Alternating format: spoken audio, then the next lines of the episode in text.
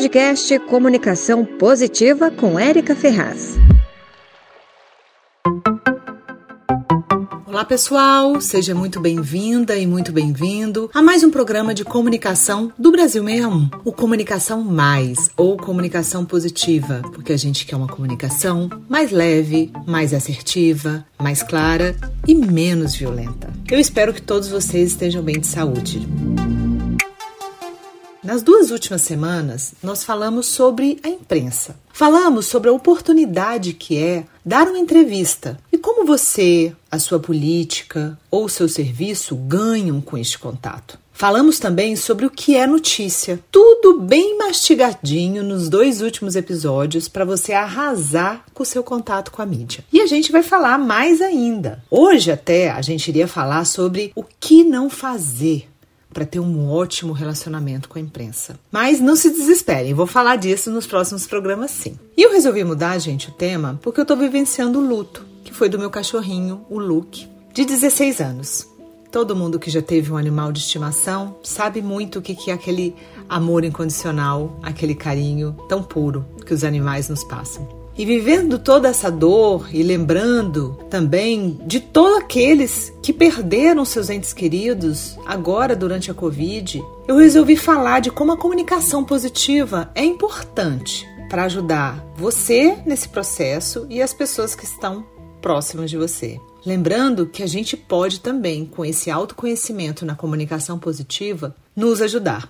Lembrando que a comunicação positiva ela tem como base, gente, a intenção a intenção de que os dois lados saiam bem neste diálogo, que seja uma coisa boa para os dois lados, para os três lados, quem estiver com você.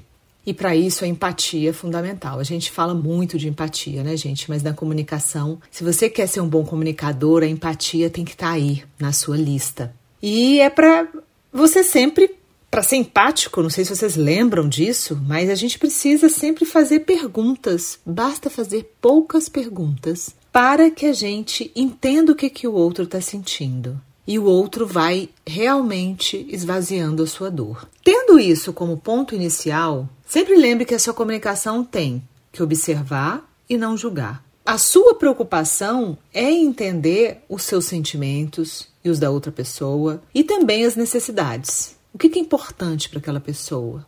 O luto traz perda, traz vazio. Vivê-lo é importante.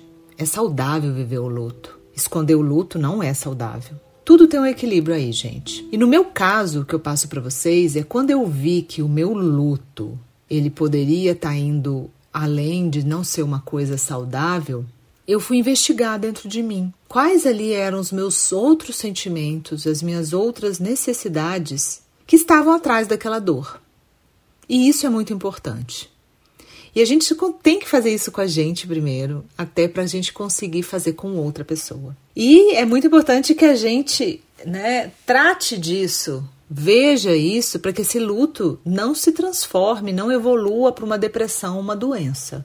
Nós acabamos de sair do Setembro Amarelo, que era para a gente prestar atenção nisso, mas isso é sempre. Né? Por quê? É, na comunicação positiva, nós temos os quatro componentes. Nós buscamos também praticar empatia. Cada ser é um ser com seus próprios sentimentos, suas necessidades.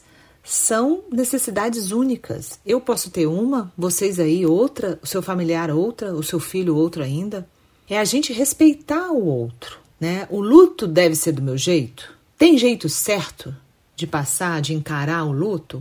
Claro que não, né, gente? Mas muitas vezes a gente esquece disso e a gente quer dar lição, a gente quer dar conselhos, a gente compara situações e isso não é empatia. Então, quando você passar por um luto ou conviver com alguém que esteja sofrendo pela perda, lembre-se disso. Vai te ajudar a sair melhor e a ver o outro com mais leveza, sem julgamento. Isso é comunicação positiva, gente. Eu espero que todas essas informações sejam úteis para vocês, principalmente aqueles que estejam passando por momentos de dor e perda. Treine com você, treine com os amigos. Lembre-se que se eu não consigo ser empático comigo, vai ser muito difícil conseguir ser empático com os outros. Na semana que vem a gente volta a falar sobre imprensa e o que devemos evitar. Eu espero que vocês tenham gostado. Envie suas sugestões e comentários, porque é muito importante para nós e só enriquece aqui o nosso programa. Eu espero vocês na semana que vem com mais um programa de comunicação positiva. Beijos no coração, gente. Você ouviu o podcast Comunicação Positiva